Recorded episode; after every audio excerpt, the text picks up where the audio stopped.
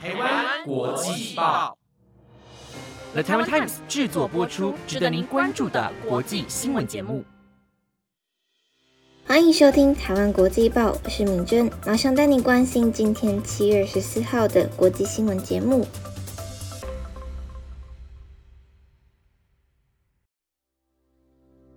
各位听众朋友们，晚安！马上带你关心今天的新闻重点，包括。荷兰诞生首位跨性别选美皇后，却也掀网络仇恨言论。美国首款非处方避孕药获 FDA 批准。欧盟宣布彻底解除日本福岛食品进口限令。印度暴雨冲击农作物，掀番茄之乱，政府采紧急措施控制价格。信件寄给法国总统马克宏，金线切断手指间。那如果你对今天的新闻有兴趣的话，就请你继续收听下去吧。首先，第一则新闻带您关心的是，荷兰诞生首位跨性别选美皇后，却也掀网络仇恨言论。二十二岁的科列上周成为有九十四年历史的荷兰小姐选美赛史上首位跨性别女性后冠得主。她一度认为这是荷兰社会开放的象征。此后，他却遭到网络上的仇恨言论轰炸。根据路透社报道，科列现在将代表荷兰参加环球小姐选美。若摘下后冠，她也将成为史上首位跨性别环球小姐。科列接受访问时表示，她当选荷兰小姐后，成为仇恨言论的攻击目标。但她现在尝试把注意力集中在正面的事情上，而非社群媒体上那些伤人的言论。科列告诉路透社。我以为在荷兰，我们真的可以有包容心，但那些仇恨言论显示出社会的另外一面。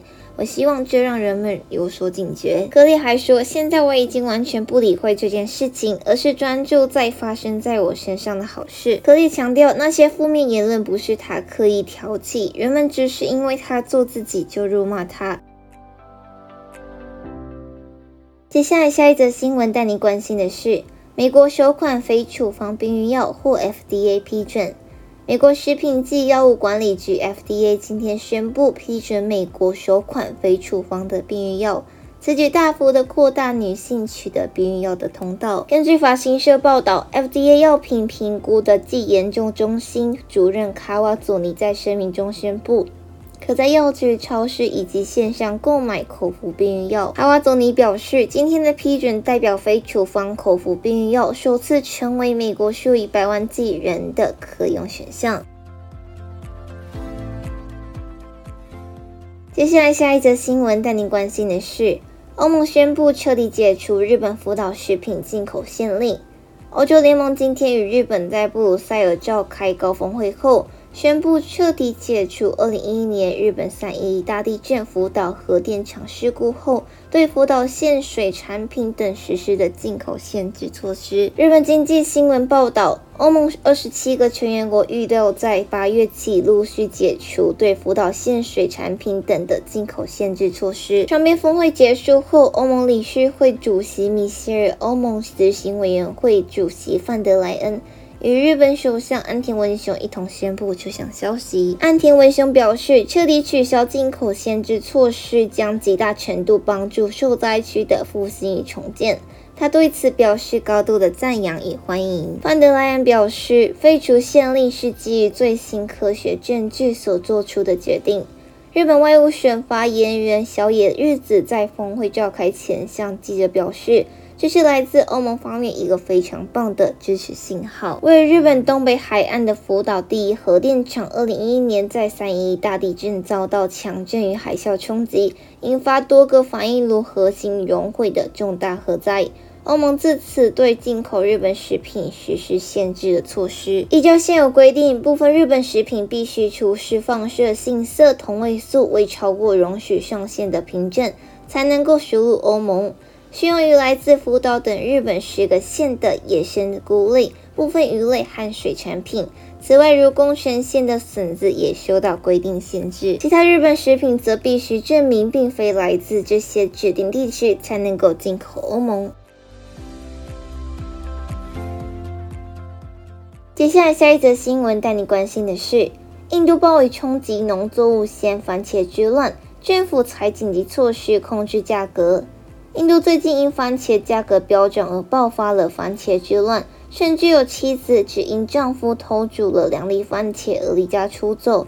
印度政府已采取措施控制番茄的价格。最近，北印度遭到暴雨侵袭，农作物损失惨重，番茄价格应声上涨。视品种而定，有些每公斤价格已涨至一百五十卢币（新台币五十七元），和去年七月的每公斤大约四十卢币相比，飙涨三倍有余。印度是全球第二大番茄生产国，仅次于中国，而印度许多马萨拉酱汁更是以番茄为基地，可说是日印度人日常生活中不可或缺的食材。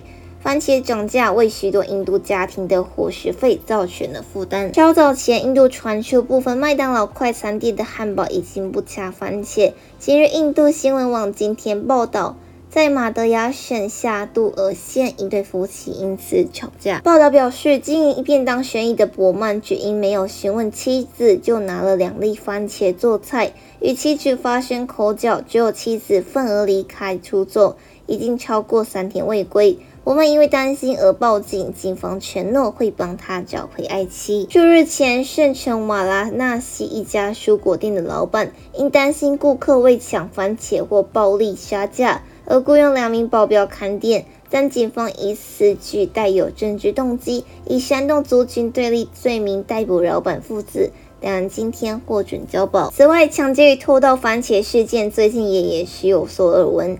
七月八日，有歹徒在班加罗尔抢劫一辆载有两千公斤番茄的货车。十一日，拉加斯坦县首府在普洱一家蔬果店遭人盗走六箱番茄，重有一百五十公斤。根据印度媒体报道，为防守盗贼，许多番茄农以自组保安团轮班看守番茄园。为控制番茄价格，印度消费者事务、粮食以及公共分配部已指示全国性的农业合作社。从主要产地收购番茄，以折扣价分配到极度短缺的城镇，包括德里都会在区内。这个部门说，七月至八月、十月至十一月这两个时间，向来是印度番茄产量较少的月份，特别是常会下雨的七月。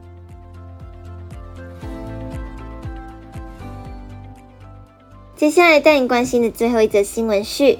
信件寄给法国总统马克宏，经线切断手指间。法国总统府近日收到了一封信件，打开来惊见一截接下来的手指间。法国检方今天表示，已就此事件展开调查。最新披露这起事件的法国周刊杂志《现金价值》指出。法国总统马克宏的员工本周就汇报收到这封骇人的信件，警方随后介入了调查。熟知调查内情的匿名消息人士向法新社表示，这节指尖据信属于罹患精神方面疾病的寄件者，每天都会有一千至一千五百封电子邮件与信件寄给马克宏。并有一个七十人团队负责检测与扫描，但办公室远离巴黎市中心的总统府埃里塞宫。马克龙会透过这些信件了解民意，偶尔还会亲自提笔回信。法新社将总统府询问手指信件案，但府方拒绝置评。